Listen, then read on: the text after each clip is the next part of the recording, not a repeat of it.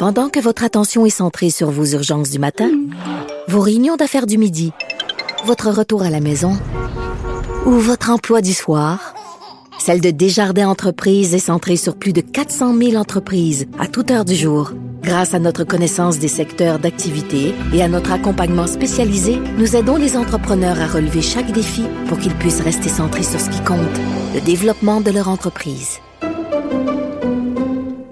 IGA est fier de présenter l'émission À vos affaires. Pour économiser sur votre panier d'épicerie, surveillez les offres et promotions de la circulaire disponible à IGA.net chaque semaine. IGA, vive la bouffe et les bonnes affaires.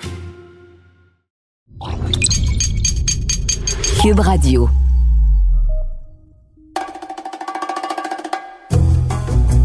Richard, on est très content de recevoir aujourd'hui quelqu'un qui, en posant une seule question l'année dernière, a réussi à avoir un impact au niveau provincial, au niveau municipal, au niveau fédéral et même à l'international. C'est le journaliste Pierre-Olivier Zappa. Moi, je l'admire tellement, ce gars-là, pour la question qu'il a posée à Michael Rousseau. Oui, une question, puis ça, ça a énormément, ben, ça a tout relancé, tout le débat sur la langue française, qu'on pensait qu'il était mort, moribond et tout ça. Puis après ça, est arrivé l'affaire des, la loi 101 cégep, blablabla. Mais tu sais, c'est vraiment dans la, la, foulée de ça, dans la foulée de ça, là. C'est vraiment incroyable. Une seule question. Et moi, il me fascine, ce gars-là. Vraiment, là. Moi, je pense qu'on devrait l'adopter. Parce qu'on a l'âge d'être ses parents, là. Écoute, il y a 34 ans, toi et moi, on pourrait l'avoir eu, ça pourrait être notre enfant. Il a l'air du, du, gars qui a tout réussi, tout lui Le gendre idéal. Oui, le gendre idéal. Le fatigant, c'est quand même. Il, doit, il doit avoir des défauts. Comme ça, là, il, y a, il a une carapace. Il me fait penser beaucoup à Simon. À Gino Chouinard? Non? non. Simon Jeannet Barrette. Ouais. Simon Jeannet Barrette, un peu froid, un peu un peu distant, un peu mais en même temps parfait, puis tout ça, ce qu'on appelle en anglais, si tu peux me permettre, un overachiever. Ah ouais, mais overachiever dans le sens de quelqu'un de très ambitieux, euh, mais aussi quelqu'un à qui tout réussit, puisque on a l'impression que ce gars-là, écoute, c'est lui quand il y a euh, à TVA ou LCN des conférences de presse ou des ou des ou des nouvelles qui viennent de sortir euh, où il y a des gens qui parlent anglais, c'est lui qui fait l'interprète, c'est lui qui traduit mm. les propos. Alors quand c'était Trump, il était constamment en onde pour pour traduire les propos de Donald Trump, mais donc c'est quelqu'un qui est dans sa tête, est capable de passer de l'anglais au français. En plus, c'est quelqu'un qui s'y connaît super bien en sport, super bien en économie. C'est vraiment, moi, c'est quelqu'un qui m'impressionne. en plus, il est beau, il est gentil, il est fin. Il a pas un euh, cheveu qui dépasse. Oui, il est toujours, mais il est toujours élégant. Oui. Puis super propre de sa personne. Oui. Est-ce qu'on peut l'adopter? Ça veut pas dire... Dans le moule Simon, Jeannet Barrette, Stéphane Bureau aussi. Oui. Et, et, P.O. Zappa. Je Mais moi, ces gens-là. pareil, là. Et... C'est peut-être un salaud dans la vraie vie. Ah, franchement, Richard, là! ça commence bien. Alors, il faut expliquer que le principe de notre balado, c'est un apéro piquant, puis on invite les gens à prendre l'apéro. Donc, on les reçoit chez nous, vraiment dans notre maison, euh, à 18 h puis on prend l'apéro ensemble. Sauf que Pierre-Olivier travaille tellement fort qu'il peut pas venir à 18 h chez nous parce que c'est l'heure où il est en train de préparer son émission à vos affaires. Donc, euh, ben, on le reçoit ce midi et on le reçoit midi Merci. et on va manger du petit poulet Saint-Hubert. Merci Pierre-Olivier Zappa parce qu'habituellement, le midi, étant donné que je veux montrer à ma blonde que je veux perdre du poids puis tout ça, le midi, je mange tout le temps de la salade. C'est ça qu'on mange tous les midis, de la salade. Et là, parce qu'il vient ce midi, je vais manger du Saint-Hubert barbecue. Oui, t'oublies de dire le plus important. Qu'est-ce que tu vas manger? Tu vas manger des frites.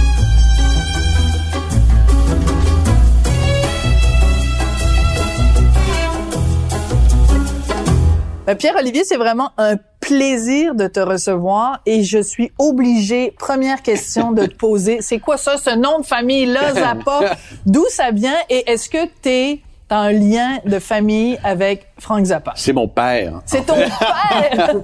non. euh, Ton mais- père l'apprend en ce moment en Oui, écoutant c'est le ça. podcast, Voilà, c'est mon ça? vrai père. Non, euh, Frank. Parce que plein de gens doivent te poser Ah, la chaque question. jour, là. chaque Bon. jour. Euh, puis je suis allé même voir son fils, à Frank Zappa, en spectacle euh, au Métropolis. Dweezil. Dweezil. Euh, c'est pas mon genre de musique, mais on a un lien de parenté. Puis Ah. je, je suis chanceux, il y a un téléspectateur à un moment donné qui m'a envoyé mon arbre généalogique. Et ça remonte à cinq générations à peu près. Les Zappa, c'est une famille italienne euh, qui, a, qui a immigré euh, en Amérique du Nord. Et puis euh, au moment, la famille s'est divisée en deux, États-Unis, Canada. Et semble-t-il que j'ai un lien très éloigné avec, avec Frank. Mais ça doit être particulier quand même parce que c'est ce que je disais à, à Richard tout à l'heure, c'est que à l'époque où il y avait des bottins téléphoniques, là, avant le cellulaire, tout ça, il y avait des bottins téléphoniques, des appâts dans le bottin téléphonique, il devait en avoir comme Cinq, un. six? Ah oui, quand même. La famille, la famille très, très, tu sais, ma grand-mère, euh, ses, ses frères, ses sœurs, euh, les grands-parents. Puis à chaque fois que Frank Zappa venait à Montréal à l'époque, là, au forum, il fallait que mes grands-parents débranchent le téléphone à la maison parce que les gens se disaient Frank Zappa doit aller dans la famille. Puis là, le téléphone n'arrêtait pas de sonner. Fait qu'il débranche, débranchait. Ma grand-mère m'a déjà raconté qu'il débranchait le téléphone. euh, T'es allé voir un show de Dweezil Zappa. c'est parce que j'avais un prof d'université là, qui était fan fini de Frank Zappa. Il m'avait amené voir Dweezil au Métropolis. Puis il m'avait même amené dans la loge de Dweezil en disant euh, Dweezil, voici Pierre-Olivier qui est membre de la famille Zappa. Tu sais, ça va être un beau moment, mais c'est parce que j'étais vraiment avec un fan de, fini de Frank Zappa. de, de musique. Mais en même temps, je trouve ça intéressant parce que, tu sais, quand on regarde, mettons, au Québec, l'héritage des immigrants italiens, Oui. tu sais, t'as Pierre Folia, t'as Marina Orsini, t'as, euh, tu sais, je veux dire, Mm-hmm. les, les, les, les Italiens au Québec sont, sont partout. Puis toi, t'as cet héritage-là. C'est Oui. quand même intéressant de te dire, ben, à un moment donné, il y a plusieurs années de ça, il y a un Zappa qui a quitté l'Italie pour venir s'installer ici, puis son arrière-petit-fils euh, a fait une émission à TVA. Je trouve ça génial. Puis il y a des super belles histoires de réussite dans la communauté italienne qui sont souvent, tu sais, qu'on met un peu de côté ou qu'on tend à oublier, mais je pense à Emilio Imbriglio, qui est le PDG à la retraite, qui vient de prendre sa retraite, mais qui était PDG de Raymond Chabot de Grant Thornton. Ah ouais. Tu sais, lui, euh, je suis allé luncher avec lui il y a pas très longtemps, puis il me racontait à quel point on oublie que la communauté italienne a fait face aux mêmes défis euh, que d'autres communautés culturelles aujourd'hui. C'est pas, pas seulement de la construction là, tu sais, Non, c'est non, ça, non. C'est pas des maçons là, seulement. Non, non, non. Tu sais, il y avait des têtes, puis on fait face à, aux mêmes résistances, aux mêmes chemins de croix que, que d'autres communautés culturelles qui ont fait qui ont fait face au racisme dans Alors, toi, à 5 ans, tu veux être journaliste. ah, peut-être même savais. quatre ans. Puis comment tu verbalisais ça? Tu disais à tes Euh, parents... je euh, faisais moi, des je petites émissions à 5-6 ans là trop avec la petite caméra dans le salon Non. parce que mon père mon père a été caméraman de carrière, Mm-hmm. a travaillé dans un réseau anglophone. Donc j'ai grandi dans une salle de nouvelles, tu sais. Puis le plus beau cadeau que mon père pouvait me faire, c'est d'aller passer une journée dans la salle des nouvelles, m'asseoir, pas dire un mot, mais regarder ce qui se passait autour de moi. Puis ça, j'ai peut-être commencé à 5-6 ans, là, puis là, je Mais- pouvais l'accompagner sur un tournage, voir Mais qu'est-ce que t'aimais? T'étais, mettons, le petit cul, le petit euh, PO de 4 ans ou de 5 ans, il regarde ça. C'est quoi qui le fascine? C'est quel aspect du métier que t'aimais? chaque jour amène quelque chose de différent. Il n'y a pas une journée qui est identique. C'est vrai. Tu touches à tout. Tu rencontres des gens intéressants. La preuve, je lunch avec vous ce midi. Euh, et euh, c'est un monde qui m'a fasciné très tôt. Et surtout, c'était l'époque des, euh, des grands plateaux, des grands tournages, des grands déploiements. Peut-être qu'aujourd'hui, c'est un peu moins ça, mais ça demeure toujours impressionnant à la télé. Puis, on rentrait dans les régies, puis j'étais tout petit, 5 ans, il y avait les écrans partout, euh, les plateaux de tournage. Fait que rapidement, j'ai été fasciné, puis j'ai toujours su que je voulais faire ça, tu sais. Fait que ça, ça a facilité pas mal les affaires au secondaire, au cégep, à l'université, parce que j'avais déjà mon objectif euh, numéro un. tu. D'ailleurs, tu me montrais ça, Ah oui. Sophie. Donc, ben en fait, c'est toi qui l'as mis. Tu- C'est tes débuts, donc tu as 12 ans Oui. et tu participes à une émission. Donc, tu as 12 ans et tu co-animes une émission. Ouais. avec rien de moins que Chantal Maccabé. Alors, on écoute l'extrait. Merci beaucoup. Et Chantal, avant qu'on se quitte, Oui. Pierre-Olivier ici, qui est un vrai gentleman, a apporté un petit quelque chose. Eh bien, il paraît que tu as 120 autographes de Guy Lafleur. À peu près, oui. J'aime beaucoup, j'ai regardé même les photos sur ton bureau, donc j'ai un petit chandail pour toi. Ben voyons. De Guy Lafleur. Oh, que t'es fin. Oh, ben regardez ça. Un chandail de Guy Lafleur. Je peux-tu te faire la bise? Je peux me gâter, là. Merci. Mouah. Merci, t'es fin. Moi, j'avais un Oh, stylo, Chantal. Merci, Luc. On fait la pause? Oui, Tu nous envoies ça. au retour de la pause, on fait un arrêt à Rimouski. Qui nous attend Claudine Louville pour nous parler des Jeux du Québec. C'est capoté quand même. Parce que on, on te regarde, t'as 12 Ouais. ans, t'as- c'est comme t'as P.O. Zappa, t'as pas changé. Mais tu te ressembles, c'est incroyable. Et t'as une confiance en toi hallucinante. Ouais, C'était le concours de la semaine de relâche à RDS. fallait s'inscrire, envoyer une petite vidéo, une présentation. Puis on avait la chance de gagner l'animation d'un jour de l'émission euh, de Chantal, RDS ce soir. Puis euh, je me souviens, quand j'ai gagné ce concours-là, j'étais en secondaire 2, puis j'ai j'ai vraiment un souvenir là, qui me revient en tête. Euh, j'étais à l'école, puis euh, sur l'heure du lunch, j'avais appris que j'ai gagné, j'avais gagné le, le matin. Sur l'heure du lunch, j'ai appelé mes parents dans la, la- le téléphone public de l'école secondaire. J'ai dit, maman, est-ce que c'est vrai? Est-ce que j'ai rêvé que j'ai gagné ou j'ai vraiment gagné? mignon. Puis, T'avais euh, 12 ans, J'avais 12 ans. Et là, mais euh, t'avais un aplomb incroyable quand même, là. Euh, ouais, euh, c'est vrai que quand je le regarde, je me dis mon Dieu, j'étais- je me souviens, j'étais extrêmement nerveux, je, je fondais sur ma chaise, euh, je savais que j'étais en direct, puis à l'époque même la direction d'RDS, il y avait une certaine pression parce que eux avaient, je sentais qu'ils étaient craintifs, là, ils se demandaient euh, Qui on met en euh, onde? qui on met en onde, est-ce qu'il va geler, est-ce qu'il va nous faire honte? Finalement, mais ça s'est tu t'en allais, tu t'en allais journaliste sportif? ben oui, oui, à l'époque, là, j'étais maniaque. Là. Ça, c'était ma phase secondaire 2. J'étais maniaque de sport. Je connaissais tous les, les statistiques. Je commençais à lire le journal de Montréal par la dernière page. T'étais comme un nerd de sport. Ah oui. Je pouvais écouter euh, les émissions sportives en reprise, là, en boucle, pendant une matinée au complet. Hmm. Fait que, OK, donc, ça n'a pas vraiment changé parce que c'était dans les chiffres.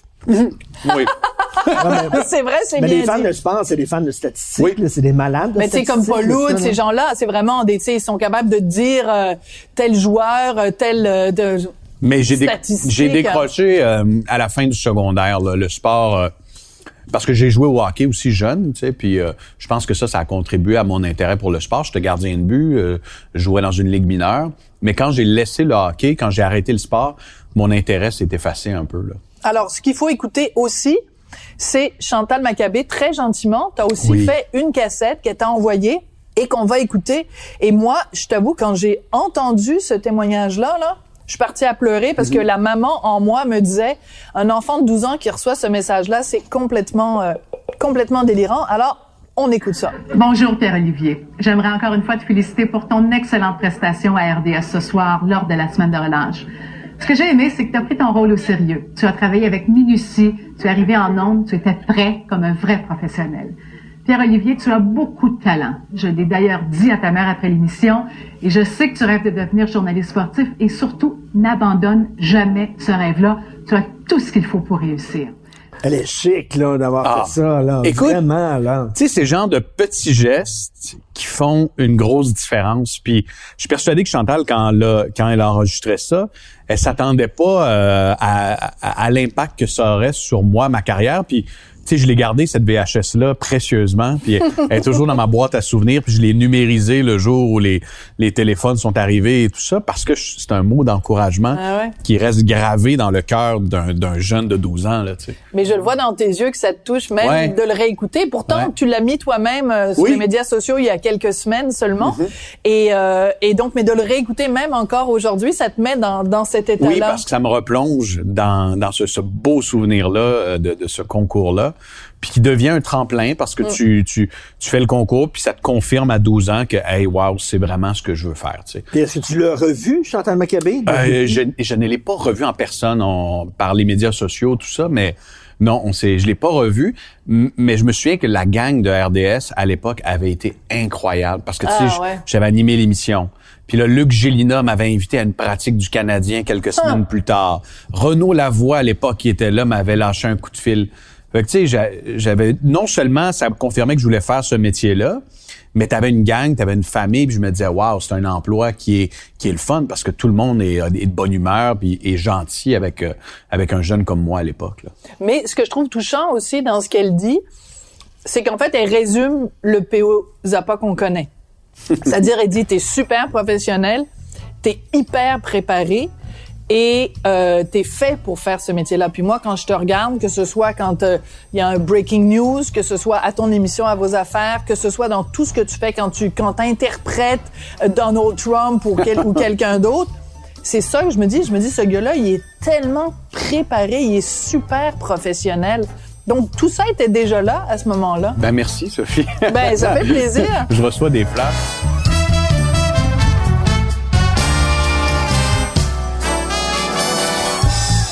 OK, dans, dans, dans ma tête à moi, il y a trois personnes.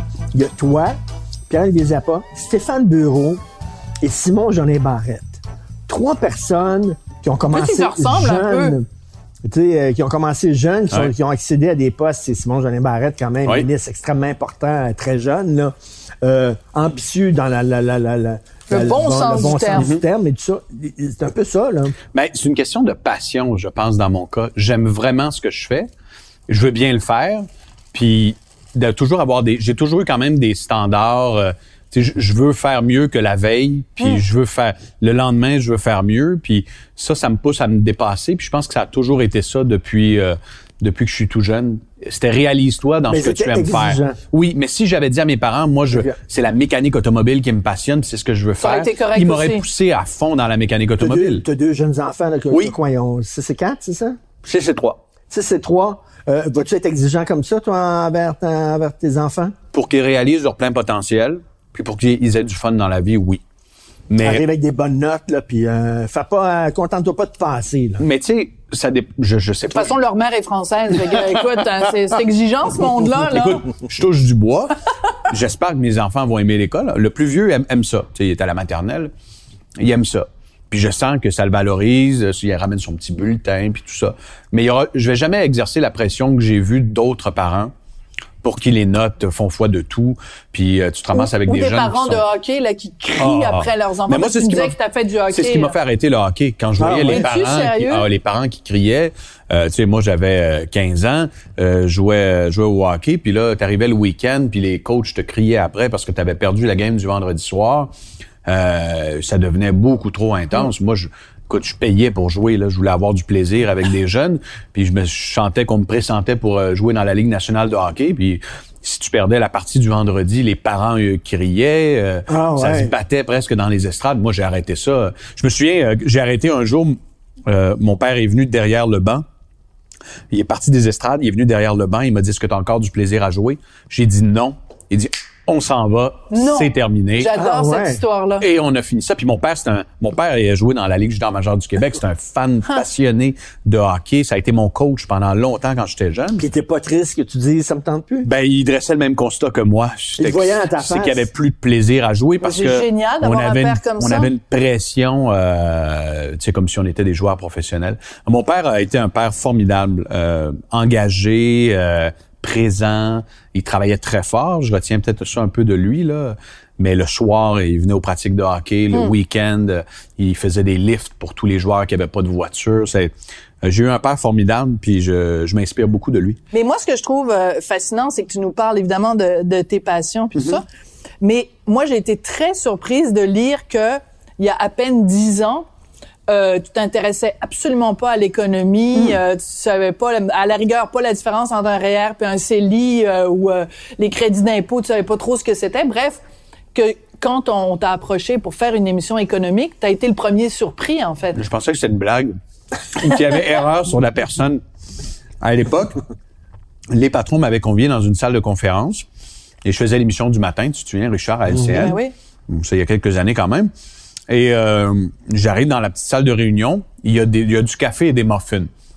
Fait que je dis, OK, soit que c'est une mauvaise nouvelle, ou soit que, tu sais, euh, Ça veut dire qu'on est là pour longtemps s'il y a du café. il y avait là. un point d'interrogation parce que c'est rare que du café et des muffins sur une salle de- dans une salle de réunion.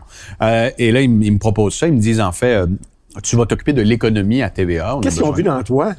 Je sais Pour pas. toi, c'est un, un tirage au sort ou quoi? Écoute, Ben, ils ont vu que tu étais travaillant, puis Oui. ils se sont dit, s'il se, il s'investit, c'est le cas de le dire, Oui. dans un sujet, il va aller jusqu'au bout. et, euh, et là, je leur ai dit, écoutez, moi, c'est les, les pages des journaux, les pages économiques, c'est les dernières pages que je vais lire. Je trouve ça plate. J'ai aucun intérêt. J'ai- Je suis allé à l'Assemblée nationale. j'ai- J'adore la politique. Je suis un gars de politique. J'ai étudié en sciences politiques. Mais là, je ne comprenais pas le choix. Tu le redis. Ah, je leur ai dit. J'ai dit, moi, j'ai jamais, j'ai jamais lu un, un rapport annuel d'une société cotée en bourse. Puis la bourse, à la limite, les mécanismes de base, je les connais, mais demandez-moi-en pas plus. Et là, ils m'ont dit, euh, je leur ai demandé, est-ce que c'est une proposition? Une- ou c'est une imposition? Est-ce que j'ai le choix?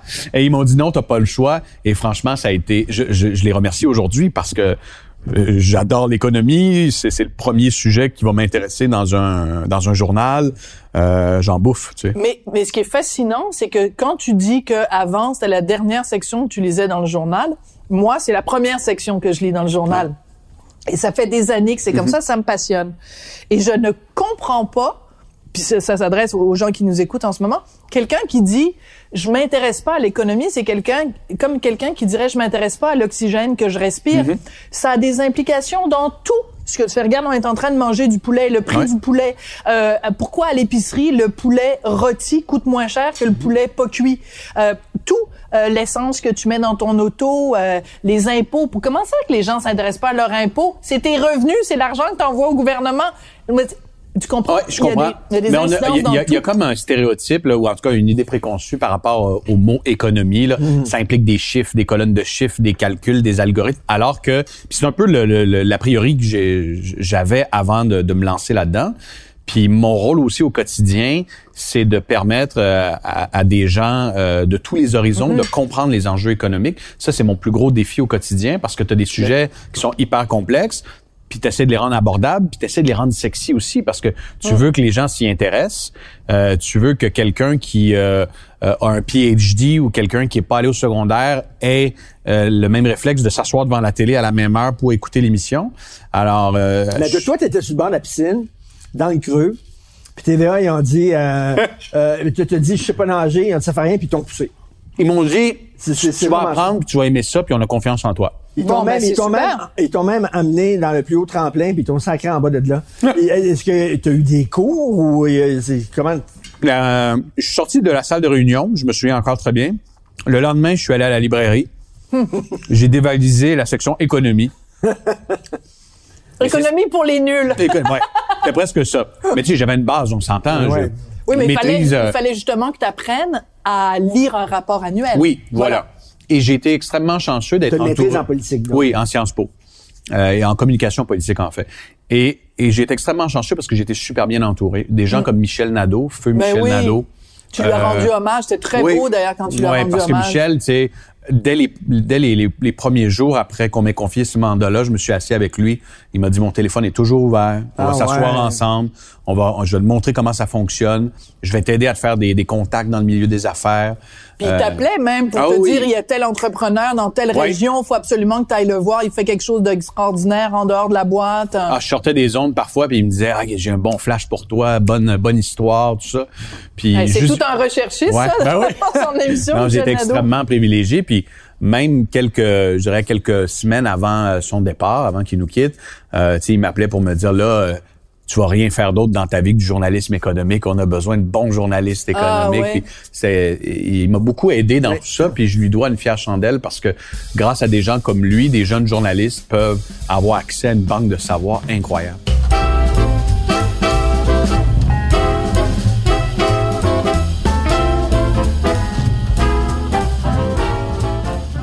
Est-ce qu'on peut parler de ta compagnie préférée?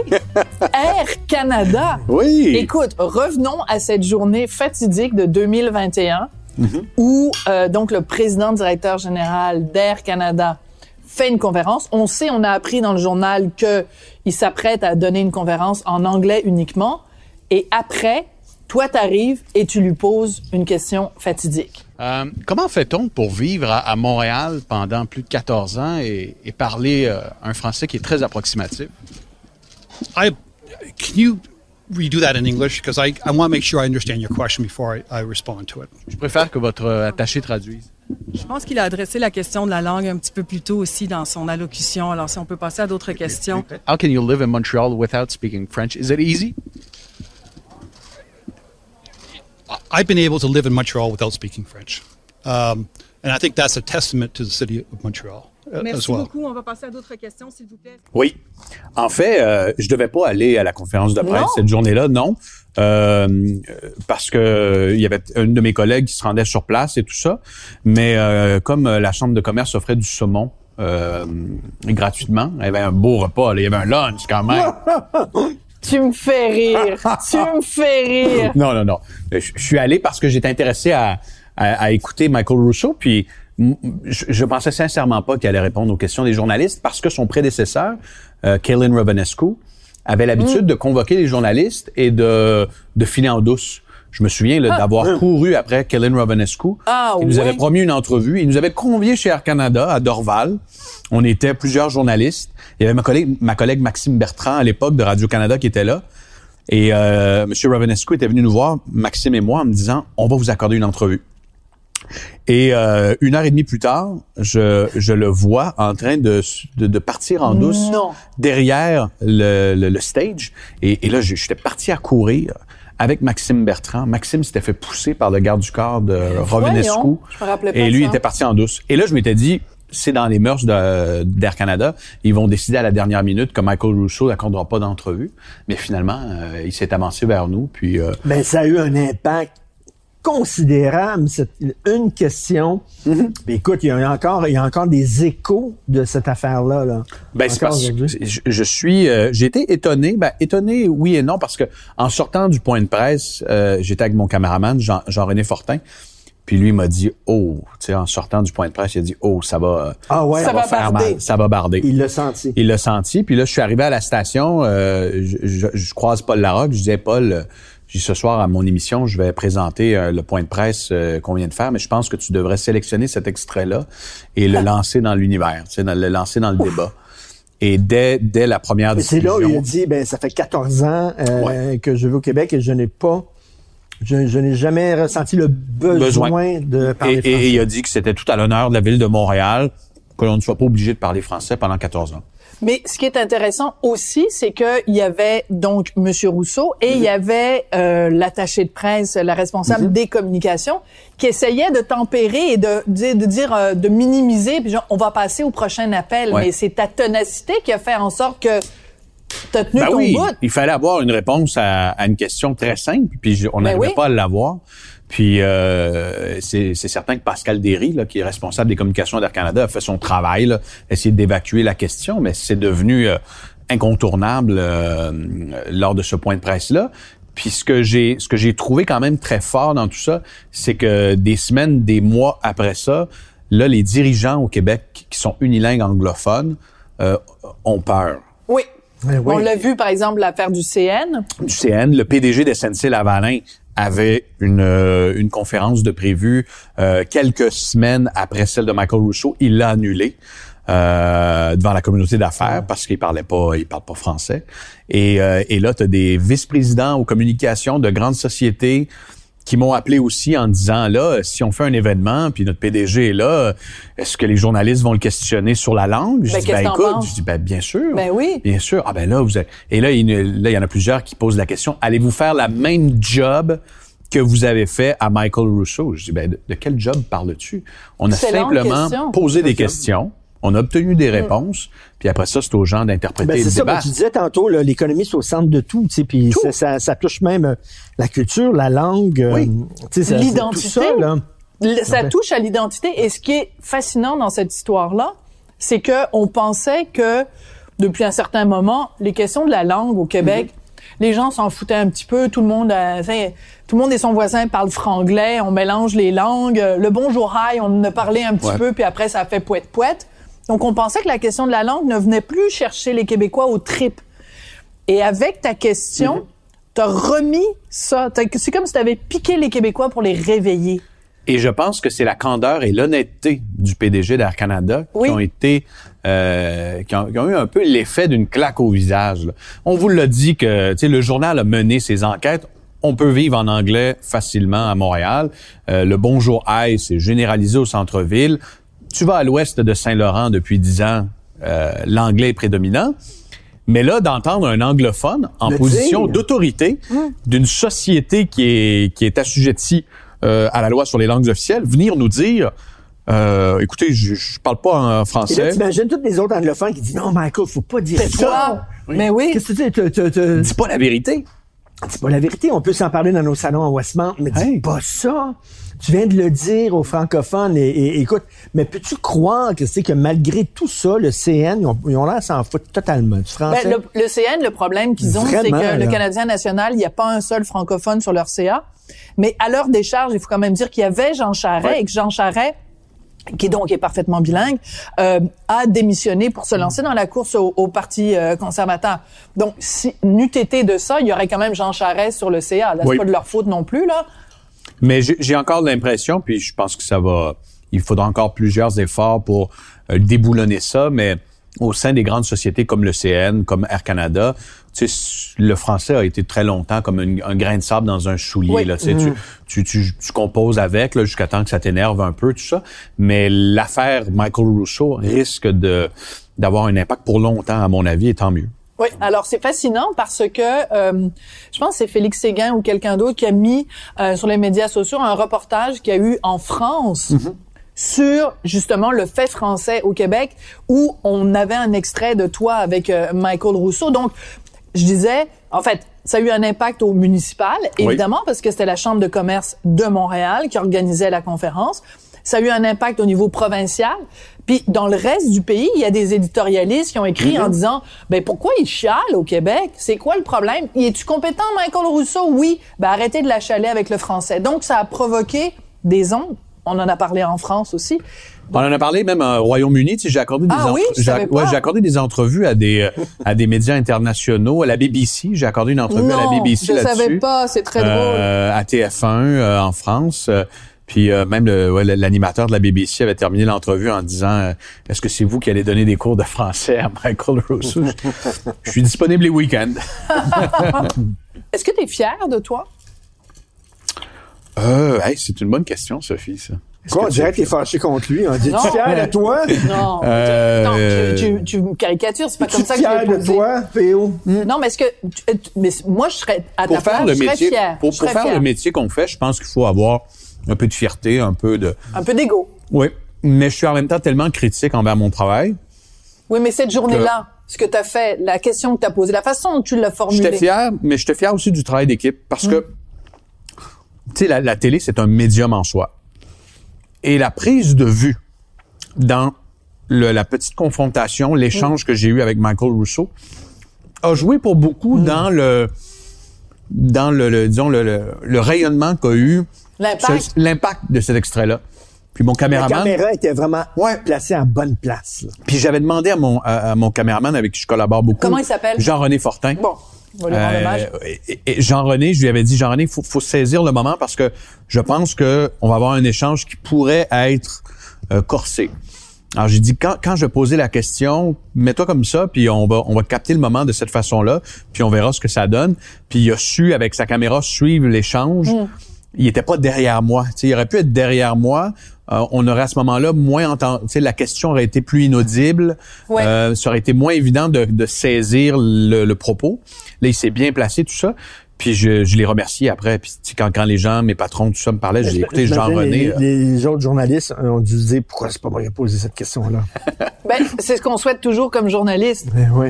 de poser la question que qui va changer quelque chose Ouais. Et la question que qui va rendre tous les autres collègues euh, jaloux. Dans le fond, Puis il n'y a, c'est pas ça. de- y a pas de science parce que, tu sais, quand ça s'est passé, c'est pas une question que j'avais savamment planifiée puis que j'avais pratiquée et tout. là. C'est- C'est vraiment la première question qui m'est venue spontanément euh, lors de ce moment-là.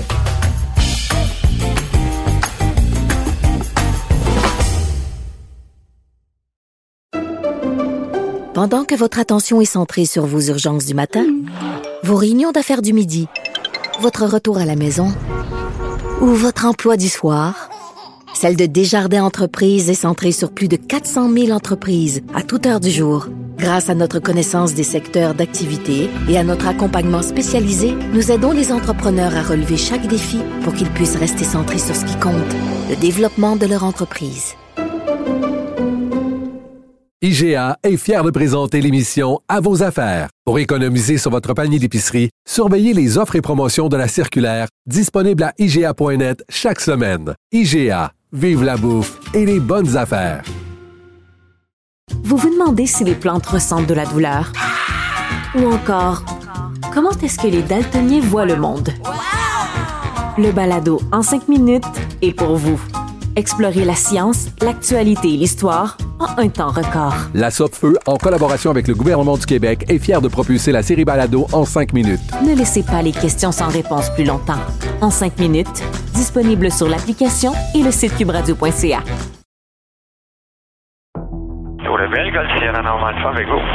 Je m'appelle Marie-Christine Noël. Je suis journaliste au bureau d'enquête de Québecor. Ça fait quatre ans que je commente l'affaire du pilote Normand Dubé, condamné pour le sabotage des lignes d'Hydro-Québec avec son avion. Et à chaque fois que j'ai l'impression de me rapprocher d'une conclusion, ben, il y a un rebondissement qui vient tout changer. Aussi incroyable que ça puisse paraître, c'est l'histoire que je vous raconte dans la série Balado de Cube Radio et du bureau d'enquête, par pure vengeance. Disponible sur Cube, dans la section Cube Radio et sur les autres plateformes de Balado. Par pure vengeance est en nomination en tant que meilleure série Balado au Canadian Online Publishing Awards 2022.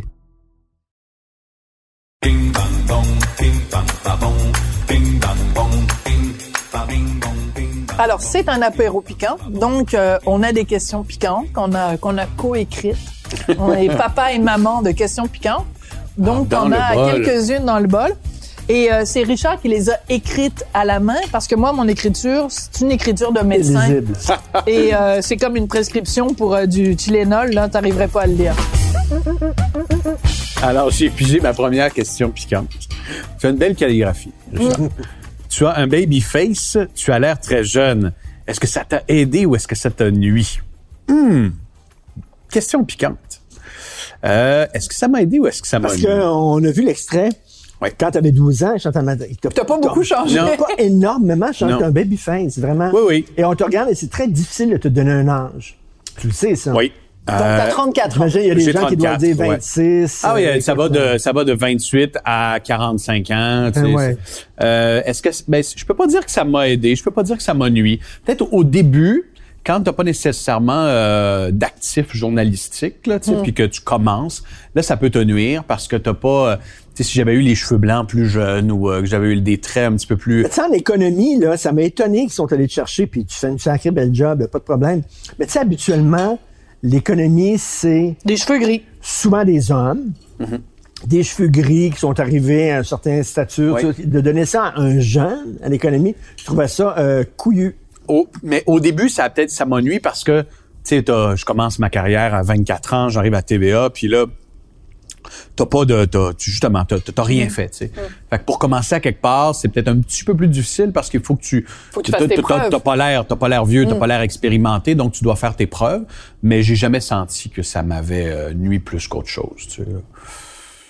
En tout cas, si jamais ça t'a nuit, ça paraît pas beaucoup parce que ta carrière va super bien. Oui. Mais il reste que ça, ça contribue aussi peut-être à ton succès dans la mesure où, euh, vu que justement t'as as, l'air jeune, puis tu dégages une énergie, euh, une pétillance, Mm-hmm. je sais pas si ça se dit, mais euh, ça fait en sorte que justement pour un sujet qui peut paraître aride, si c'est présenté par quelqu'un qui est aussi pétillant, ben justement Ouais. ça, ça aide à faire passer la pilule, mettons. Ben, c'est toujours mon objectif le, le soir, puis dans tout ce que je fais, c'est de rendre, rendre les choses intéressantes, puis de, de, de, faire en sorte. Puis j'ai toujours comme référent ma mère, qui est une personne super intelligente, euh, qui, qui, qui a des intérêts hyper variés.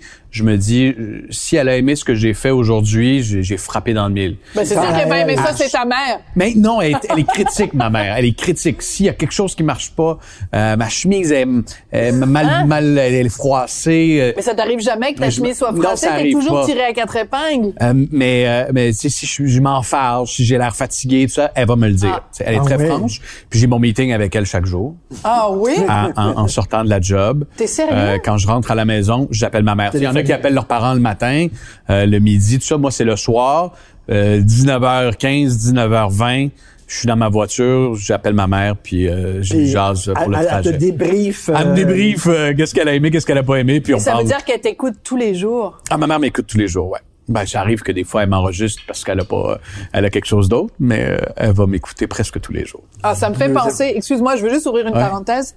Ça me fait penser, on a reçu André Ducharme Et André Ducharme nous racontait que sa mère lui a, à un moment donné, il demande à sa mère, parce que ses Mhm. parents habitaient dans une résidence pour personnes âgées, il y a deux heures pour le souper, tu sais, le souper est servi genre à 5 heures, puis à Ouais. 6 heures et demie.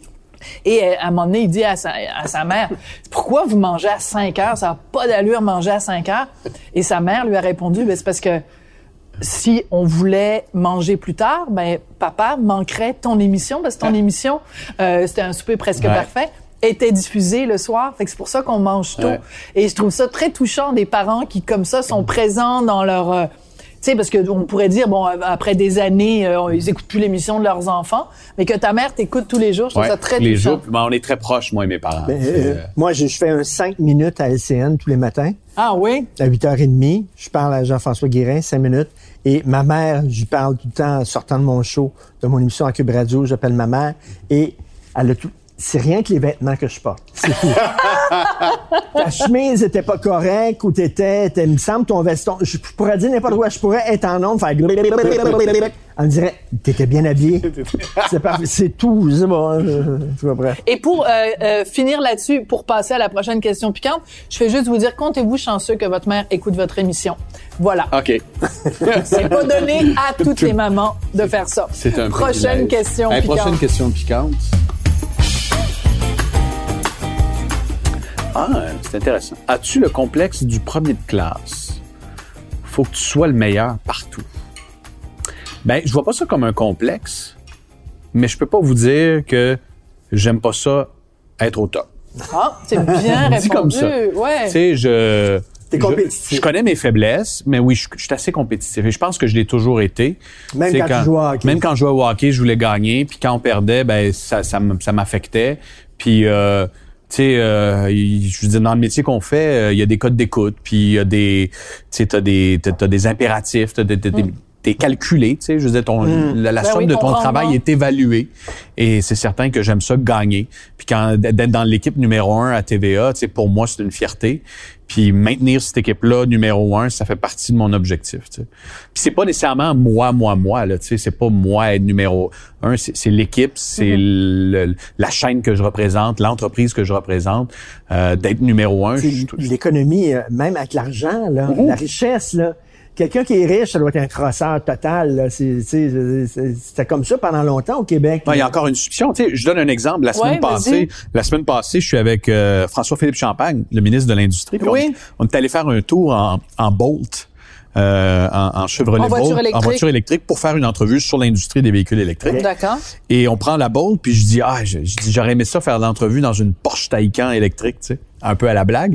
Et il me dit ah, il dit moi en tant que politicien, je peux pas embarquer dans une voiture Hmm. comme ça, tu sais. Il faudrait, faut, faut Ah, falloir que j'attende à ma vie après la politique pour conduire une voiture comme ça. Ça, c'est Jean ça. Et il y a pas tard là, tu sais, au Québec, euh, au Canada, tu sais, quand tu, alors qu'en France, je pense que c'est beaucoup plus. euh, Hum, ça Ouais. dépend parce que tu vois, rappelle-toi Sarko quand il se promenait avec ses grosses montres, le côté un peu bling bling. Les Français n'aimaient pas ça. Ouais. Hey, une C'est-à-dire qu'en France, tu peux avoir de l'argent, mais il faut pas trop que tu le montres. Il y a des Porsche électriques, toi qui es Madame Porsche. Ouais. Ouais. Mais là, il va falloir que je change de mari si je veux avoir une Porsche électrique. Ben j'ai- une licence Sentra, hein. Mais je m'en vais l'essayer la Porsche électrique euh, à l'émission de l'Académie du guide de l'auto. Ah oui. Euh, à, à T- à TVA, on, on s'en va. Je m'en vais courser avec Pierre Bruno. Oh. Oh. Ils nous ont conviés, Pierre Bruno et moi, Mais en t'es mieux de duel pas faire pour un accident parce que si t'égratignes ne serait-ce que le bout du pied d'orteil de Pierre Bruno, Hey. les Québécois te le pardonneront Ils m'ont pas. demandé de participer à l'émission. Ah oui, J'avais trop peur de prendre le champ. Je dis, non, non, non, je vais rentrer dans les murs, je suis sûr et certain. Esprit, une course en auto, je ne. Écoute, Ils l'ont- Ils l'ont proposé à tous les deux, puis on a tous les deux refusé parce qu'on J'espère que c'est pas mes assurances personnelles qui sont impliquées. on a du temps pour une autre question? Ben oui, on a plein de temps. Mais là, On si tu temps. Pierre Bruno, il sera pas content de se faire battre. Là. Fait que, est-ce que tu vas le laisser gagner, quoi? Ah, bonne idée. ça. OK, C'est tu nous sûr, annonces déjà. sûr que je vais le laisser Oui. gagner. Ben oui, tu peux pas Je parle pas trop fort, là. Bing bang bong bing ba bing bong bing. Euh, Mathieu Bocoté est un grand fan de Chuck Norris. Toi, as-tu des plaisirs coupables? Quand j'ai appris ça, Mathieu Bock côté qui tripe sur Chuck Norris et qui peut euh, te, dire- te donner des, par cœur Ouais. des répliques niaiseuses de films d'action des années 80, moi, ça, je suis tombé en bas de ma chaîne. On veut savoir si t'as un côté givré en plus Ben de oui, ton côté. ben ça Parce oui. que, tu sais, t'es- tellement, parfait. T'es tellement parfait, t'as pas un poil qui dépasse. tu sais, c'est comme, euh, t'es- le- ai. tu sais que t'es le gendre idéal. Toutes les mamans au Québec voudraient que leur fille sorte avec P.O. Zappa. T'es le genre idéal. Arrête, t'es en train de le faire rougir, Ben oui, là. rougir. Non, mais c'est énervant, ça, de- de- d'avoir cette image-là de gars parfait, non? Ben, non, mais je pense pas que j'ai une image de gars parfait. ah oui, oui, Sympathique oui, oui, oui. peut-être, mais, Un gars mais je suis totalement imparfait, puis j'ai plein de plaisirs coupables. Mais ça dépend, à différents, à différents euh, degrés. Là. Euh, j'aime écouter Occupation Double. Oh! Ah, un Un plaisir petit coupable, plaisir en effet. C'est vrai? Euh, Mais est-ce que tu vas Ben, te passionner est-ce que- pour Mais- Occupation Non, non, Double? non, je suis pas passionné, j'aime ça écouter ça comme Mais le ça. cerveau à off. Oui. C'est comme manger des chips. Ça? Puis tu, tu me demandes les noms des candidats puis tout ça, je pourrais pas te répondre, mais j'aime bien écouter Occupation Double. mais en plaisir coupable, euh, c'est- ouais, c'est- en fait, c'est une bonne question. Mais Euh, double, je trouve ça assez coupable comme plaisir. Effectivement, là, on va te dire, là. Mais j'ai une fait- excuse, je connais, tu sais, j'ai du temple. euh, quand, Ah, on, quand, toi. quand on était petit, ça fait longtemps qu'on ne s'est pas parlé, ça fait des années, mais on a grandi euh, à la campagne. On a, nos parents avaient des chalets euh, pas loin. Nos parents étaient amis à l'époque, ouais, ouais. dans la Nodière. Fait qu'on a passé nos étés à pêcher des grenouilles, puis. euh, Ben, est-ce qu'il portait un collier de perles puis il avait du vernis Hey, à tu ongles m'aurais à cette dit que époque-là? tu m'aurais dit que Jay Dutemps va devenir humoriste un jour et animateur à cet âge-là. Tu sais, on avait 10 Ouais. ans, euh, tu sais, on, tu sais, on s'est parlé peut-être jusqu'à jusqu'à ce que j'ai 15 ans. Jamais j'aurais cru ça. Là, Ah tu sais. non, hein? Jamais. C'était un petit gars. euh. Alors que toi, tu le savais. Ah, moi je savais, je savais. Ouais. Tu as racheté le chalet où tu allais passer ton enfance. Ouais. Raconte. Ah, j'ai- moi, j'ai un attachement, surtout au, au bien immobilier, mais j'ai un attachement général euh, à l'histoire, à mon histoire, à ce que j'ai vécu, puis peut-être parce que j'ai vécu vraiment une super belle jeunesse. Tu fais comme des pèlerinages, entre ben, guillemets. Ouais. et, et- et ma blonde, euh, avec qui je suis depuis euh, 15 ans, m'a toujours dit, PO, avec moi, tu vas vivre tout ce que tu veux, tous tes rêves, sauf celui d'avoir une maison à la campagne. Je déteste la campagne. Ma blonde est française, C'est elle, clair. elle est parisienne. Ouais. Alors, elle ne voulait pas de, de cabane au Canada à la campagne. Et pendant la pandémie, elle a eu le même processus psychologique que bien des gens. Elle s'est levée un matin, puis elle a dit, je veux une maison de campagne. C'est très drôle. Et là, euh, commence à magasiner, gauche à droite, les prix. C'était- Euh, C'était fou. c'était pas médiatisé, parce que c'était au début de la pandémie. Mais là, je me rendais compte, j'arrivais sur le bord d'un lac, puis les prix, puis les surenchères, puis ça se, c'était désagréable. Mm. Alors, j'ai toujours un attachement pour le chalet que mes parents avaient quand on était jeunes, justement où je pêchais des grenouilles avec Jay. Et, mes parents l'avaient vendu début des années 2000 parce qu'on était ados, puis euh, on, avait moins d'intérêt. Et, la personne qui l'a racheté euh, l'avait transformé, tout ça, l'avait modifié, amélioré. Puis j'ai rappelé cette personne-là en disant, euh, j'aimerais racheter le chalet, je sais pas ce qui se passe, je sais pas ce que tu fais avec. Les locataires étaient partis. Wow. Puis là, il a dit, ben viens le visiter, mais il est pas à vendre. Fait que là, on l'a visité, puis euh, fini par l'acheter. Puis Il a Donc, fait une offre qu'il pouvait pas refuser. Exact. T'es nostalgique. Comme le parent. Puis nostalgique, oui. Puis quand, tu sais, l'odeur du cabanon, là, je me souviens quand Oh. je suis rentré dans le cabanon de mon enfance. là, T'as retrouvé des jouets que t'avais Il y avait laissés encore là? les jouets quand j'étais jeune. Il y avait encore le- les mêmes meubles euh, dans le cabanon. Euh, il y avait l'odeur. Il y avait les mêmes voisins qui, tu sais, la ma voisine euh, d'en face. Euh, avec qui j'allais cueillir des fraises des champs quand j'étais jeune. Mais là, j'ai presque le goût de retourner cueillir des fraises des champs. Non, j'ai vraiment vécu des beaux moments. Puis là, mes enfants vivent ces moments-là Hmm. euh, au même chalet, au même endroit. C'est formidable. Mais va pas trop cueillir de fraises avec ta voisine, parce que ta blonde... euh, Elle a trouvé ça moins Ben, je pense drôle. qu'elle a 82 ans. OK. Elle est super sympathique. Donc ta blonde n'a pas n'a pas à s'inquiéter. Non, non, non, non. Je suis un gars fidèle. Mais tu vois, comme on disait, l'économie, il y a des incidences dans tout. Il n'aurait pas pu réaliser ce rêve-là de nostalgie, de retourner en enfance si, en effet, les prix avaient été tellement fous que tu n'avais pas... Non, si, ton- ça. si le propriétaire avait des idées de dire, bon, ben moi, je vais profiter de, de- cette espèce de flambée des prix. Puis là, on était au début, tu sais, souvenez-vous, mai 2020, là, il y avait un point d'interrogation. Est-ce Oui, que l'immobilier va cracher? Ouais. ou est-ce que ça va monter en fou? Et avant d'acheter, c'était un pari, tu sais. Alors, j'ai étudié le pari. Tu sais, euh, les taux d'intérêt sont très bas, l'offre est basse. Je regardais dans la boule de cristal, j'ai dit, c'est un bon move. Est-ce que- On va le faire, puis honnêtement, euh, Est-ce que tu joues à la une bourse? bonne idée. je j'investis en bourse. Ah, je, ne joue pas à la Ah, bourse. que j'ai- j'ai envie de t'embrasser. OK, il faut qu'on règle quelque chose.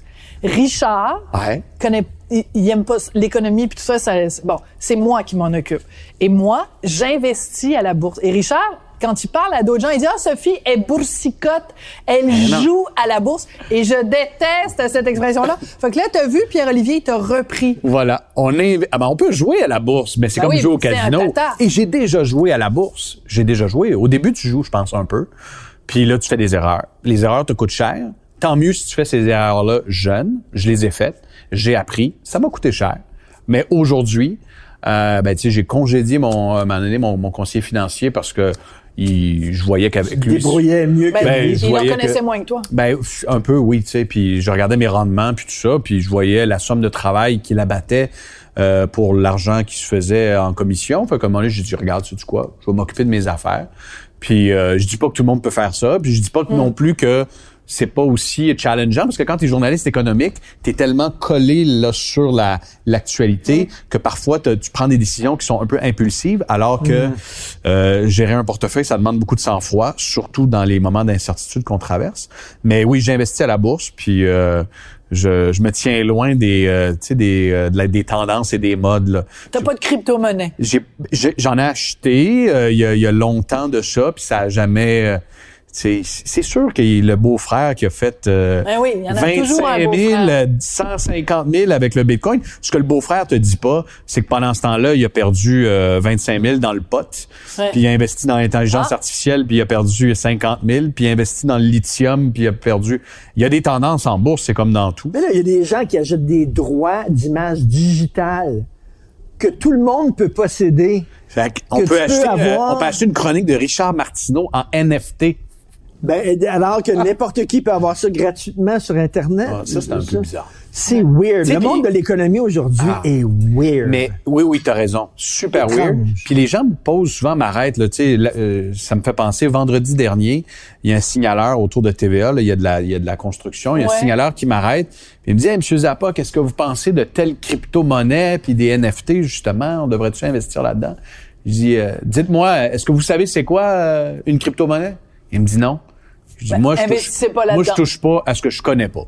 Tu sais, je, je n'achète pas un produit que je ne connais pas. Est-ce que vous iriez chez Walmart acheter pour 10 000 dollars de quelque chose que vous connaissez pas? La réponse est non. Alors, n'achetez pas un produit financier que vous ne Ah, connaissez c'est pas. une bonne, c'est une bonne réponse. En même temps, t'achètes pas, tu t'achètes l'action. Donc l'action Ouais. en tant que telle, après, elle, elle agit indépendamment de ce que c'est vraiment. Mais c'est vrai que la crypto-monnaie, c'est un autre dossier. Mais c'est parce que tu disais tout à l'heure, il y a des gens qui ont perdu, il y a des gens qui ont perdu de l'argent euh, avec le cannabis. Ben moi, j'ai fait de l'argent avec le cannabis. J'ai acheté au bon moment Hein? et j'ai vendu Ben, ça. au bon oui, moment. fait, Voilà. euh, Euh, Parce la, que- la Richard était fière de moi. elle a joué à la bourse et elle a gagné. Arrête de Voilà. dire j'ai joué à la Tu bourse. sais qu'elle achète des billets de, de l'auto. Ah oui? Ah ouais, moi j'adore ça. Ça, c'est le pire investissement, mais moi Je aussi, j'en achète. Ça, c'est que- un mauvais investissement, mais ça me procure. Mais c'est là-dessus. quoi? Ça me coûte pas cher parce que j'achète, j'achète des billets, puis je, je, je gagne régulièrement des Ouais. petits montants. Donc, les petits montants servent à financer mon vice.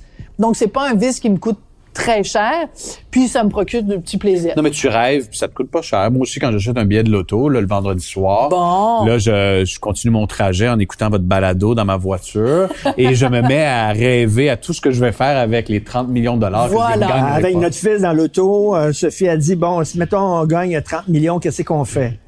Avec les 30 millions, c'est un jeu, mais je ris tout le temps de, de- quand On rachète le chalet de P.O. Zappa. Quand j'ai les billets de l'auto, je ris de ça, sauf que si elle gagne, par exemple, là, je vais être content. Mais tu sais quoi, ma, ma blonde, on, on pense souvent, qu'est-ce qu'on fait si on gagne? Ouais. Puis on veut rien changer. C'est ça qui fait peur, tu sais. On veut rien changer parce qu'on est heureux, on a le bonheur, on est au bon endroit, tout va bien.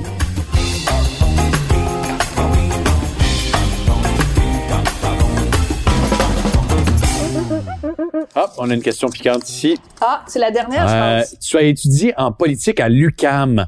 Comment tu as fait pour survivre? de un, j'ai terminé après les dix grèves euh, Ah d'étudiants et de professeurs. Euh, j'ai beaucoup aimé ça à l'UCAM. Euh, j'ai travaillé avec euh, le professeur Alain G. Gagnon euh, de la faculté de sciences politiques. J'avais un travail dans un centre de recherche. Puis quand j'ai fait ma maîtrise, tu sais, quand tu dis comment tu as fait pour survivre, j'ai fait mon bac et ma maîtrise de nuit. De nuit? J'ai, Oh. j'ai, j'ai vraiment, moi, moi, j'étais, un- je suis encore un nocturne là. Euh, j'ai, j'ai- tous mes travaux, tout, tout- toutes mes études, je faisais ça de nuit. Euh, Donc, tu croisais pas les woke, euh, puis les... euh, ben, dans les corridors à de l'époque, c'était un peu moins intense probablement aussi. Mais puis j'étais pas à l'université, j'étais pas un gars de gang. Tu sais, les gens de ma promotion vont dire, moi, j'allais pas fêter avec les gens de ma, ma cohorte. Euh, je venais de me faire ma blonde, euh, avec qui j'ai des enfants aujourd'hui. Quand j'ai commencé l'université, fait que j'étais beaucoup avec elle. Je faisais mes travaux de nuit, puis je travaillais énormément. Euh, comme euh, quand je suis arrivé à la maîtrise, j'enseignais à temps plein au secondaire. Euh, j'enseignais français, géo, histoire dans une école secondaire défavorisée de la rive sud. Donc, j'étais pas souvent à l'université. Euh, j'enseignais au secondaire. Euh, Avant ça, j'ai travaillé dans le centre de recherche. J'ai, je travaillais à la Société des alcools le week-end pour arrondir les fins de mois. Fait que j'ai beaucoup, beaucoup, beaucoup travaillé. Si bien que j'ai pas passé beaucoup de temps dans les activités de gang à l'université. Mais mettons qu'on n'associe pas P.O. Zappa et corridor de l'UCAM. C'est c'est comme c'est une Mais image. Mathieu, Mathieu Bocoté a Oui, oui. enseigné à l'UQAM. Enseigné à Ah oui. Non, mais je pense que quand t'es jeune, euh, tu sais, je- en fait, je dirais, si t'as pas eu le cœur à gauche quand t'étais à l'université, je me questionne C'est- à savoir si t'as un cœur. OK, la, la fameuse phrase Si t'es en bas de 30 ans et t'es à droite, t'as pas de cœur. Si t'es en haut de 40 ans et t'es à gauche, t'as pas de tête. Écoute, je sais pas si bon. Mais c'est une belle formule, Ça mais ça ressemble à ça. ça. La formule, elle fait C'est ça. mais c'est-à-dire que tu avais des idéaux, puis c'est formidable. Ah ouais, Mais puis je euh, veux juste... puis moi ouais. j'adorais la philosophie, la Ouais. philosophie politique, euh, euh, des auteurs comme Heidegger. J'ai beaucoup aimé Lucam parce que développer son esprit critique. Heidegger. Heidegger. Heidegger. Avec deux G, E, R. Attends une minute, là. Je lis de la philosophie. Je lis de la philosophie, j'adore ça. Heidegger, j'ai pas jamais- capable? Non, non, c'est parce que c'est- c'est c'est du C'est très haut C'est niveau, là. C'est dense, C'est ouais. du très haut niveau, là. Je me, je peux pas me rendre jusque-là. Mon Non. intellect. Fait que pas- Occupation double Non. et Heidegger dans la Ah même ouais. personne. Ben, Heidegger t'aide à interpréter les phénomènes sociaux que tu vois dans Occupation Double. c'est un outil intellectuel. Et en terminant, Frencher dans le jacuzzi. Non, attends pas en terminant, parce que moi j'ai une question avant que toi tu termines. Rapidement, parce que tu viens de le mentionner, euh, que tu as enseigné dans une école défavorisée. Ouais. Tu as, pris la peine de mentionner que c'était une Oui. école défavorisée. C'est pas anodin. Qu'est-ce que ça t'a apporté, cette expérience-là? Qu'est-ce que tu en retires? Je ne cacherai pas que je suis privilégié. J'ai étudié au secondaire dans une école privée, au cégep aussi. Je suis allé à l'université. Mes parents ont payé mes études, euh, bac, maîtrise, hyper choyé. Je remercie mes parents qui ont fait des sacrifices pour ça. Mais je n'avais pas vécu dans ma vie, peut-être au primaire, où j'étais dans une école primaire où c'était un métier au primaire, c'est pas la même chose. là. Mais mettre les pieds dans une école défavorisée où les jeunes le matin mangent pas, euh, où il y a des, cas de prostitution juvénile, euh, où la, la police intervient, où il y a beaucoup de drogue, euh, où comme enseignant, t'es plus qu'un enseignant, t'es un intervenant social, t'es un Mhm. psychologue, t'appelles les parents, les parents répondent pas, les parents sont sur la drogue, l'enfant euh, mange pas le midi, il est malade, euh, il y en a un autre qui a le cancer, faut que tu ailles chez lui donner les cours le soir, tu arrives chez lui, c'est pas le monde avec lequel tu es habitué de composer. Ça a été extrêmement riche Ça t'a ouvert les yeux Ah oui. sur une réalité Ça que tu ouvert les yeux. pas? Je connaissais, j'ai toujours été impliqué. Tu sais, j'étais le genre de gars qui organisait les paniers de Noël au secondaire. euh, tu sais, j'ai toujours euh, essayé de m'impliquer à fond. Mm. J'ai fait beaucoup de voyages humanitaires euh, en Amérique latine, euh, en République dominicaine, dans les bidonvilles. c'est parfait. je l'ai dit. Non, non, mais l'ai pas dit. ça pour ça, mais tu sais, j'ai toujours été impliqué socialement, puis de le vivre dans un contexte scolaire. Là, tu sais, je pourrais honnêtement écrire une série ou un film sur l'année que j'ai vécue au secondaire. T'es sérieux? Parce que moi, j'ai Ben, j'ai réussi à, à décrocher cet emploi-là pendant que je faisais ma maîtrise parce que ma blonde était prof au secondaire, puis à un moment donné, il cherchait un prof d'art dramatique, puis il en trouvait pas. Puis là, ma blonde a dit à la directrice, ben, écoutez, mon conjoint, il a un bac en communication politique, il pourrait peut-être venir faire de l'art dramatique. Fait que j'ai Mais commencé c'est art pareil, dramatique. Justin Trudeau nous a montré que la communication politique puis le Ben, théâtre, c'était pareil. voilà. Alors, j'ai été profs d'art j'ai dramatique. des profs d'art dramatique, mais attends, ça commence comme ça. Tu arrives dans l'école secondaire, t'es prof d'art dramatique. Là, il manque de profs. Les burn-out, ça, un, un, un, un tombe, l'autre tombe. C'est ça. Alors là, il me demande, écoute, Pierre-Olivier, tu as maintenant ton brevet temporaire d'enseignement, donc on peut te reconnaître des compétences. Et là, ils m'ont reconnu, ben, OK, tu peux enseigner le français secondaire 2. OK, tu peux enseigner l'anglais secondaire 4. Et là, je me suis mis à avoir des classes. Écoute, je me suis ramassé avec 125% de tâches. Les burn-out, tout ça. Et j'ai hérité à un moment donné une classe qui s'appelle Flores. C'est des jeunes de secondaire 2-3 qui sont à ça de décrocher, là. Tu sais, vraiment à un millimètre, là. Ce qui les retient à l'école, c'est pas grand-chose. Puis, je remplaçais une professeure qui, qui était en congé maladie pour une opération pendant plusieurs mois. Et, euh, et là, tu avais des cas là, euh, de jeunes qui, du jour au lendemain, à 12 ans, 13 ans, pouvaient dire, moi, je quitte l'école. Puis moi, j'ai toujours adoré l'école. Fait que je Mm. comprenais pas tu sais, pourquoi ces jeunes-là... Alors, je me suis beaucoup intéressé à eux. que tu raccroches les Et décrochages. là, et là, je faisais des shows. Je faisais des shows de télé en classe pour les intéresser. C'est un peu ça, un prof. C'est un, c'est un, c'est quelqu'un Un qui, showman. qui, c'est ça. Et là, euh, et puis je me souviens, genre, j'ai travaillé fort cette année-là, euh, aller chercher des subventions, de l'aide de, de commerçants pour organiser une dégustation de fromage dans la classe. Fait que là, les jeunes arrivaient en classe, mangeaient du fromage. Après ça, t'appelles une maison d'édition euh, pour avoir des boîtes de livres pour donner aux, tu sais, trouver des façons de rendre ça intéressant. Puis on a eu du fun. Puis euh, Wow. aujourd'hui, je croise ces jeunes-là. Euh, puis euh, dans la rue où euh, tu t'en vas au restaurant puis c'est lui le chef puis il vient te voir puis là tu te dis waouh t'as fait ça. Puis je vis, je vis moi j'ai seulement eu une classe là mais je vis ce que les enseignants vivent de, de voir avec fierté ce qui est devenu un élève que tu as eu dans ta classe. C'était c'était magnifique mais chapeau aux enseignants parce que c'était ça a été une année euh, Puis ta blonde Euh, est enseignante. ma blonde euh, est prof, Tu connais, ouais. tu connais. Je voyais ce qu'elle Tu vivait. continues à voir cette réalité-là au quotidien? Je voyais ce qu'elle vivait, puis là je l'ai je l'ai vu de l'intérieur, là, c'est Hmm. c'est pas évident là, tu sais, puis justement, tu sais faire euh, faire un repas pour un, un élève que tu sais qu'à chaque midi il mange pas, puis qui souffre d'anémie. Puis là, euh, tu lui fais des lunchs parce que ses parents à la maison sont drogués, puis euh, se foutent de leurs enfants. tu sais. Puis ça, c'est au quotidien. Là, les- les profs font beaucoup. Puis moi, je leur lève mon chapeau. C'est, un des, c'est un des métiers que j'admire le plus, celui de prof. Mm. J'aurais aimé ça être prof si j'avais pas fait cette, la carrière que je fais. Ben, tu le fais d'une certaine façon, Oui. euh, Pierre-Olivier, parce que tu euh, t'es t'es un excellent pédagogue, puis pas juste euh, dans, dans vos affaires, mais tu sais, dans, dans, dans tout ce que tu fais, on sent cette, cette volonté-là de de- d'enseigner entre guillemets, Ouais. De ça- vulgariser, de rendre Ouais, les c'est choses ça. compréhensibles. Il joue au hockey, il euh, fait des, des, des travaux euh, humanitaires, euh, il y a, il des dépanines de Noël. J'aime pas ça des gens de même, je me sens tellement imparfait. Là. Non, mais t'es pas, pas au niveau. mon là. amour. Non, je suis pas parfait. Je suis loin d'être parfait. Théo, je vais C'est lever pour ça qu'il n'y a pas d'amis. Théo n'a pas d'amis. J'en ai plein, Il n'y a, personne qui veut être à, à côté de lui parce qu'ils ont toutes l'air. On euh, pâlit en comparaison. J'ai les meilleurs On amis du monde, heureusement. Écoute, ça a été vraiment un plaisir Hey, de partager cet apéro euh, mieux connu sous le nom de petit poulet avec des frites. Et euh, je veux juste terminer en disant, en fait, la vraie façon de prononcer ton nom de famille, si on le prononce à l'italienne, c'est- Zappa. Oui, qui veut dire pioche. Une pioche? La pioche? Pioche. Ouais. La pioche? Ouais, c'est une pioche. Alors, j'imagine que c'est pour ça que je suis un peu travaillant.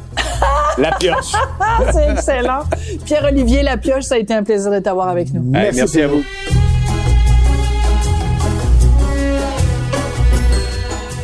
Vous avez écouté l'apéro piquant avec Sophie et Richard. À l'animation, Sophie Durocher et Richard Martineau. À la recherche, Sophie Durocher. Au montage, Philippe Séguin. À la prise de son et à la réalisation, Anne-Sophie Carpentier et Bastien Gagnon La France. Une production Cube Radio.